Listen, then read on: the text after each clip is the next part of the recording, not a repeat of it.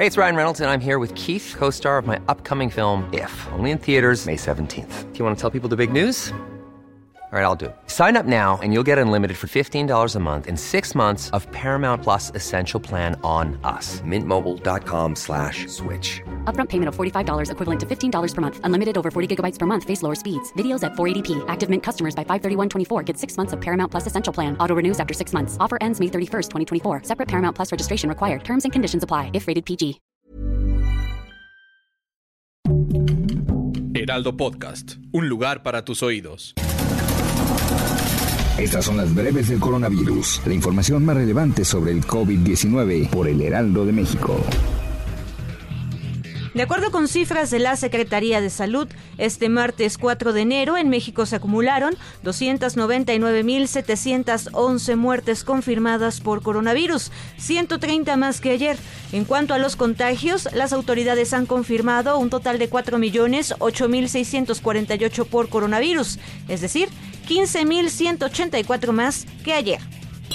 A nivel internacional, el conteo de la Universidad de Johns Hopkins de los Estados Unidos reporta más de 294 millones 903 mil contagios de nuevo coronavirus y se ha alcanzado la cifra de más de 5 millones 455 mil muertes.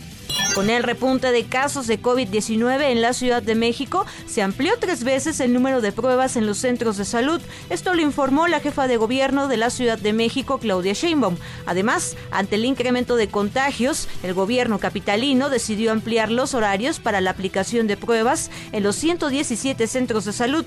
Habilitó ocho módulos en plazas comerciales y la próxima semana desplegará nuevamente los macro kioscos de pruebas rápidas. Ante el aumento de casos positivos de COVID-19 en la Ciudad de México en los últimos días, la estrategia no puede ser el cierre de actividades, incluyendo las escolares, aseguró la jefa de gobierno Claudia Sheinbaum. La mandataria capitalina recalcó que la estrategia tiene que ver con la vacunación contra este padecimiento. Del 4 al 7 de enero se llevará a cabo la segunda fase de la aplicación del refuerzo contra COVID-19 al personal de todas las áreas de los Institutos Nacionales de Salud y hospitales federales, en tres sedes designadas en la Ciudad de México.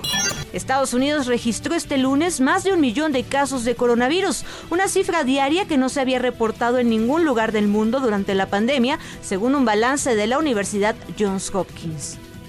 Una nueva variante de COVID-19 ha sido identificada desde hace unas semanas por investigadores franceses, derivada de otra cuyos primeros casos se habían detectado en la República del Congo el pasado mes de septiembre.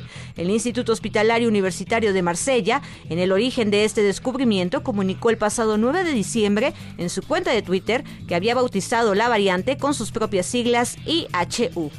El presidente estadounidense Joe Biden advirtió hoy que las próximas semanas serán desafiantes en momentos en los que Estados Unidos alcanza récords de casos nuevos por COVID-19 y suplicó a los ciudadanos vacunarse, reforzarse y usar cubrebocas para evitar que la situación se agrave. La Organización Mundial de la Salud informó que la variante de coronavirus detectada en Francia no se ha convertido en una gran amenaza desde que se identificó por primera vez en noviembre. La variante ha estado en nuestro radar, dijo el experto en coronavirus del Organismo Mundial de la Salud en una conferencia de prensa. Para más información sobre el coronavirus, visita nuestra página web www.heraldodemexico.com.mx y consulta el micrositio con la cobertura especial.